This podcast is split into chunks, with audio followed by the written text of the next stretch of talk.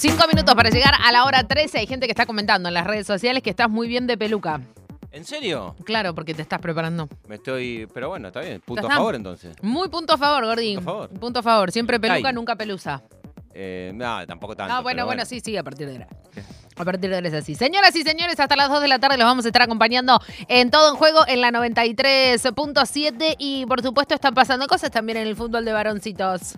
No, eh, fue un fin de semana de, y lo Ay, es Dios. porque todavía no, Todavía eh, no faltan terminó cosas. con cantidades de definiciones Cantidades. muy importantes. Quizás la, la más eh, emotiva fue la del viernes, la definición por el Claro. segundo ascenso en el fútbol argentino y cómo, en este caso, Gimnasia Esgrima La Plata consiguió sostener la categoría y Colón de Santa Fe, que Chau, chau, adiós. se fue, claro, se fue a la primera B nacional. En su historia. Sí, que, que va a ser también eh, para la categoría la incorporación de, de un gigante y evidentemente en el punto de partida del fútbol de la B Nacional el próximo año, con todas las dificultades que tiene ese torneo, que esté Colón de Santa Fe, por supuesto el dolor eh, lógico desde el punto de vista deportivo, el, en lo emocional, cómo condiciona a una institución con, con, un nivel de popularidad altísimo,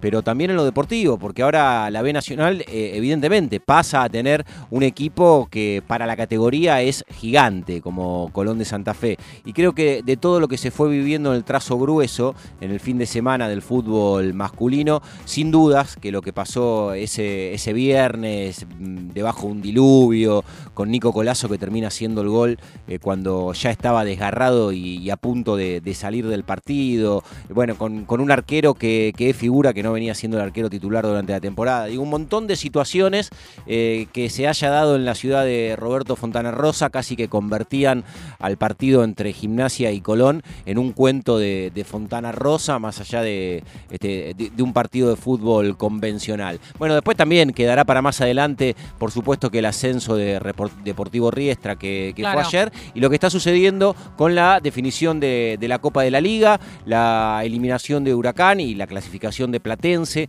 a las semifinales, que va a dirimir un lugar para el- la final de la Copa de la Liga con Godoy Cruz de Mendoza. Y hoy los dos partidos, 18-30, el que voy a comentar por el aire de la radio pública y las 49 emisoras entre River y Belgrano de Córdoba. Y se va a cerrar el domingo y por ende también el fin de semana futbolero en Salta. Y a las 21.30 van a jugar Racing y Rosario Central. Dos minutos se restan para llegar a la hora 13 y tenemos la segunda nota eh, en este Todo en Juego, una nota que queríamos hacer eh, hace bastante y, charlar con él, por eso lo tenemos a Nacho Lacal, ex entrenador de, excursionistas.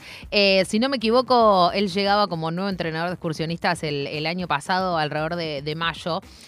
de 2022. Él me va, me va a corregir y me parece que eh, expectativa versus realidad, la realidad le dio un sopapo, pero de esos lindos, me parece, ¿no? Si es que se me permite el término, porque claramente la realidad lo, sorprendió con, con lo que fue su recorrido y lo que dejó en Excursi. Digo lo que dejó porque por decisión propia, y ahora se lo vamos a preguntar, dejó al banco de, de vacío, vacante. ¿Cómo le va? Eh, y aparte, mira, lo estoy, estoy leyendo su bio de Pedro Ignacio Lacal y dice, DT de Excursio, bueno, hay que actualizar esta bio, periodista, enfermo de fútbol, River, Ortega, más 10, bielcista, gallardista, papá de Sofía y Bruno. Bueno, muchísimas cosas. Eh, Nacho Lacal, ¿cómo dice que le va? Natalia Maderna y Santi Lucía lo, lo están saludando. ¿Cómo va? Hola, ¿cómo están? Bueno, gracias por, por la presentación. No, soy- por favor. Soy, un poco mi bio. Sos un po- hay que actualizarla. Hay que actualizarla, ¿eh? Nacho. Hay que actualizarla. Bueno, pero soltar es difícil. Soltar es difícil, soltar. Son Bueno, procesos. son bueno, arranco por ahí entonces. ¿Por qué la decisión de, de soltar al femenino? Bueno, eh, a ver, es no, no hay mucho, no, no hay mucha ciencia en esto. eh, pues siento que, es un, fin de ciclo, o sea, eh, no por nada en especial. Siento que, que mi paso por el club ya, ya, ya, ya está cumplido. Eh, a ver, yo siempre digo que hay que trabajar al 100% y, y siento que si sigo no voy a trabajar al 100% por un montón de cuestiones que también tienen que ver conmigo.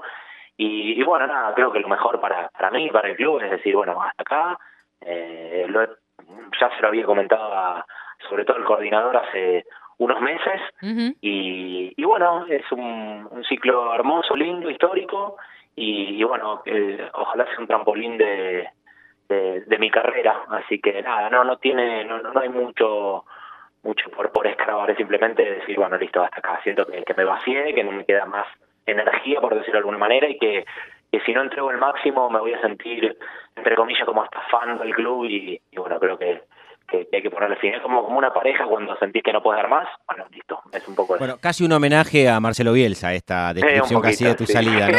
contra bielcista esta declaración. Cortala y mandásela, porque claramente... Me parece, que lo, me, parece que lo de Bielsa no tenía mucho que ver con las energías, pero bueno, me parece que iba por otro lado y él usó la palabra energía. Lo mío, lo mío sí, lo mío no, no tiene que ver con, con otra cosa. Pero sí, bueno, es, es, es un poco eso, es sentirme nada, como que, que está. Y, creo que, que también es, es, es lindo irme así me parece que, está bueno. Estamos hablando con Nacho Lacal, el ex DT de, de Escurcio. Escurcio terminó eh, octavo en, en, la zona B con, con 11 puntos.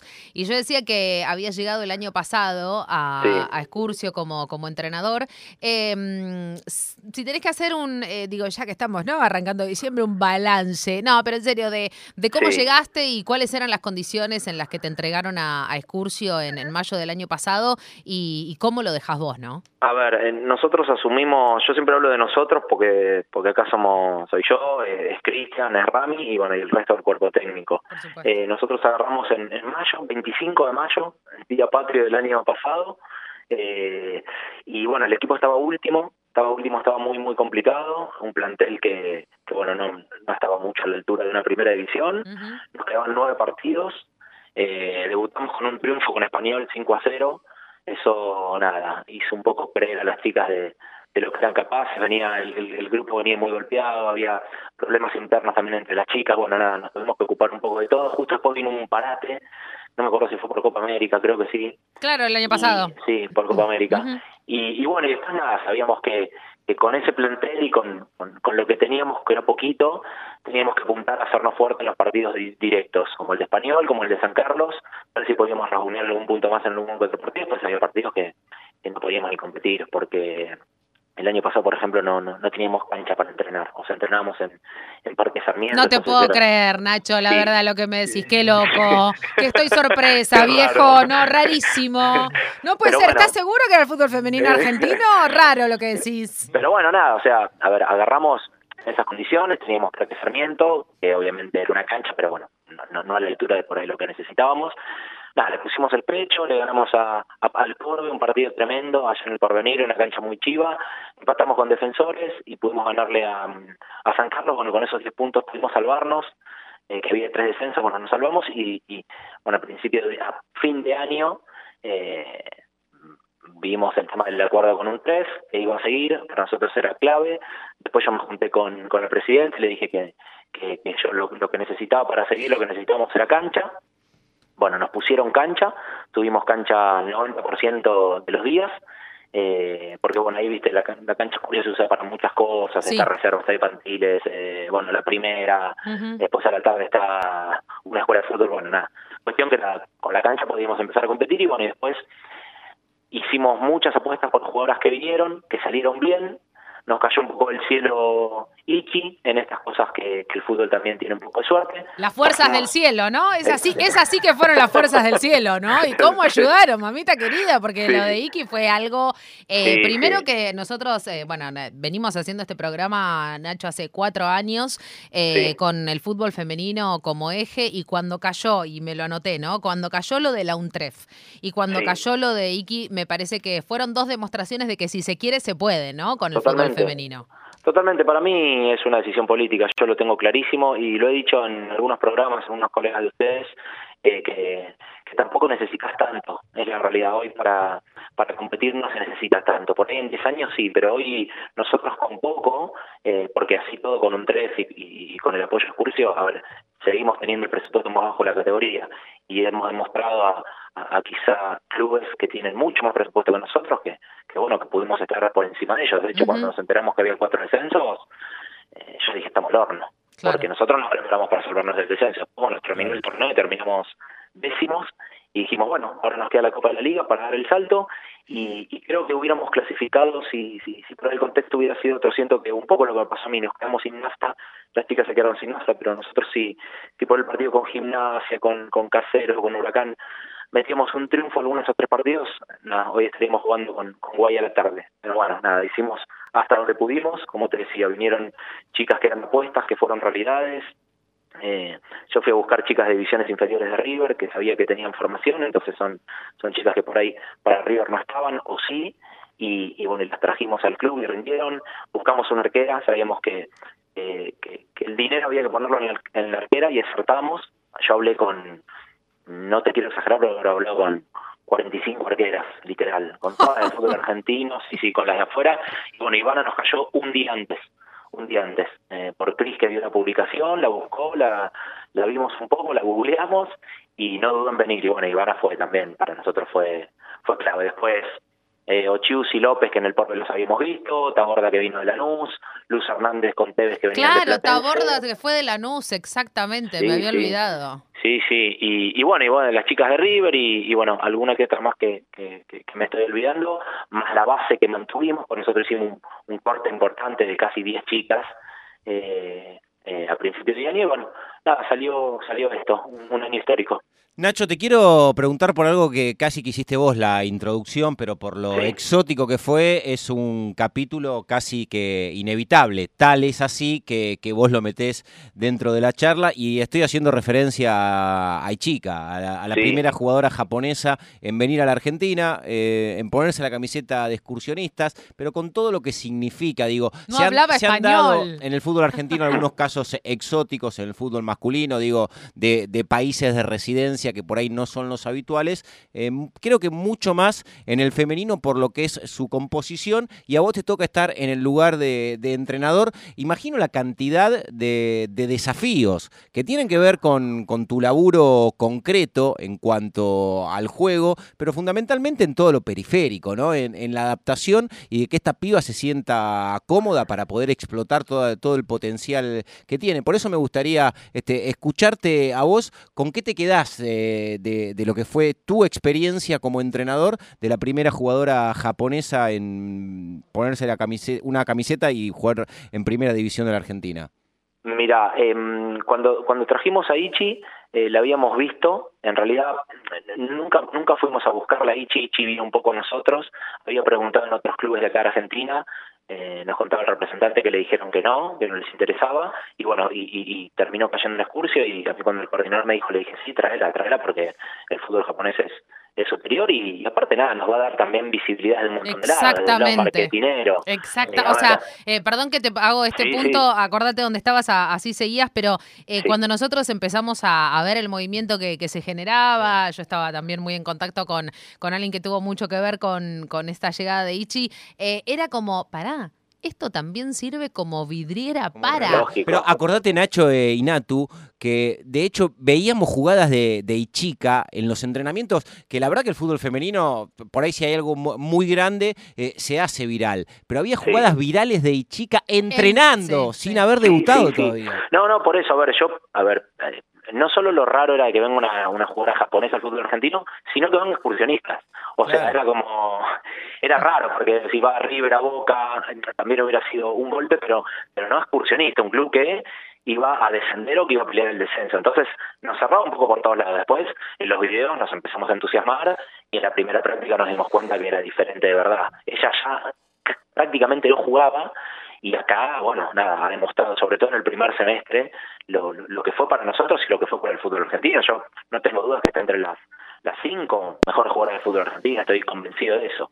Y vino también con un sueño, con una historia detrás, muy fanática del país, muy fanática de Messi, zurda como él, queriéndolo imitar todo el tiempo, lo pudo conocer.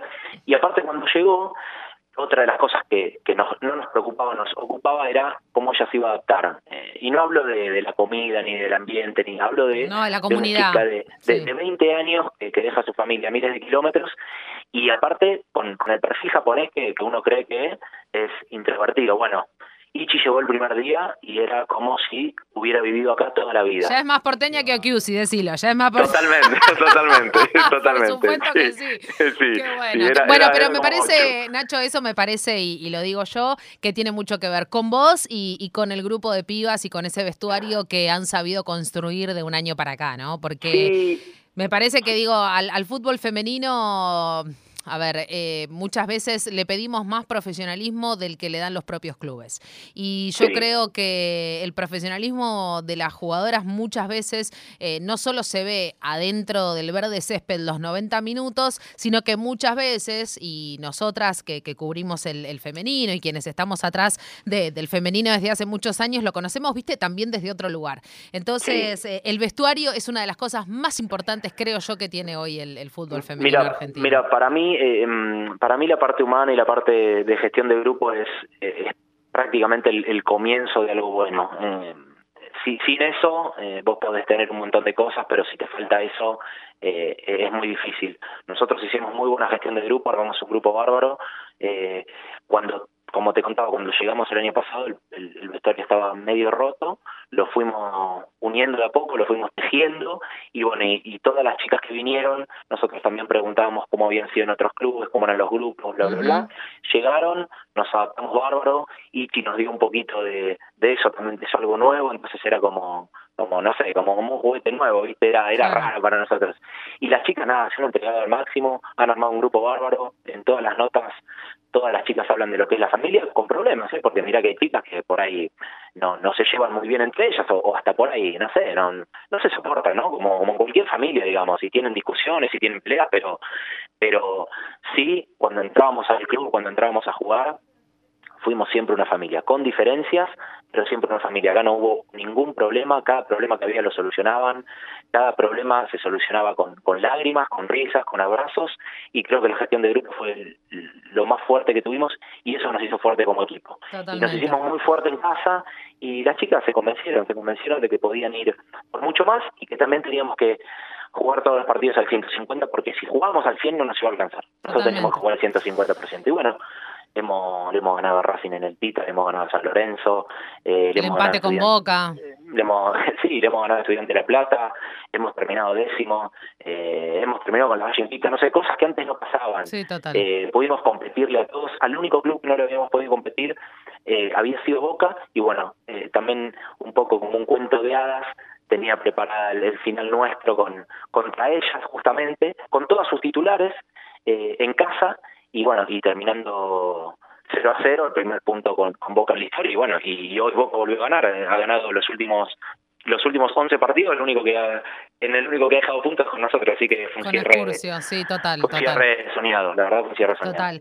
Eh, Nacho, eh, llegando al, al, final, una de las últimas de, de mi parte, eh, hay una preocupación latente y tiene que ver con el futuro del fútbol femenino, ¿no? Me, me, parece que dentro de lo que vienen siendo las políticas deportivas en los últimos cuatro años y pensando en los medios públicos y pensando en IPF, el sponsor oficial de, del fútbol femenino y pensando que ahora eh, la idea es privatizar los medios públicos y vender IPF, bueno, claramente que se achica el campo de posibilidades de, del fútbol femenino en, en el futuro. Eh, ¿Qué sentís? ¿Qué te pasa? ¿Lo hablaste con las pibas? ¿Las pibas tienen noción de lo que puede llegar a pasar? ¿No? Sí, ¿cómo es el escenario? A ver, eh, a ver, yo soy como muy trato de tener mucho cuidado al hablar de estas cosas, ¿viste? Por, por, por, un lado y por el otro, porque si no, ¿viste? Por ahí te sacan de contexto.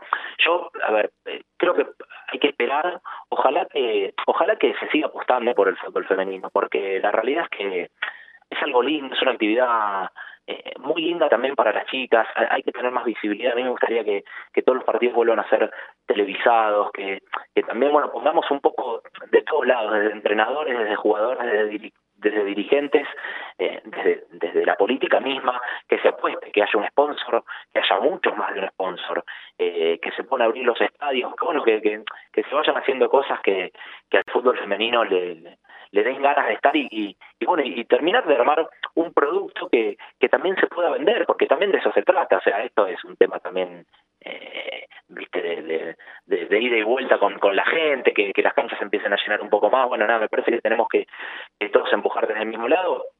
A ver, me, me preguntas a mí, yo quiero que, todo siga igual y mejor.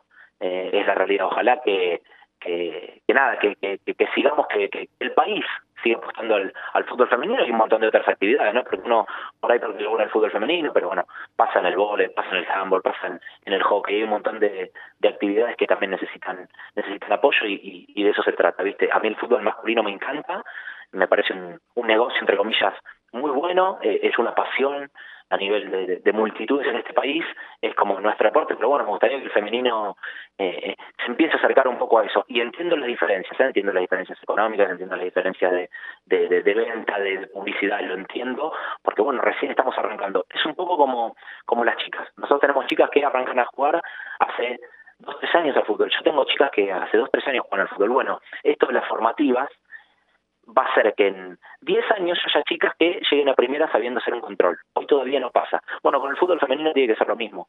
Yo un poco te iba a decir cuando hablaba de, lo profesional que, quizás hay, hay chicas que son mucho más profesional de lo que el propio fútbol femenino a nivel profesional le da. No sé si me explico. Perfectamente. Nacho, ¿y tu futuro laboral eh, lo pensaste?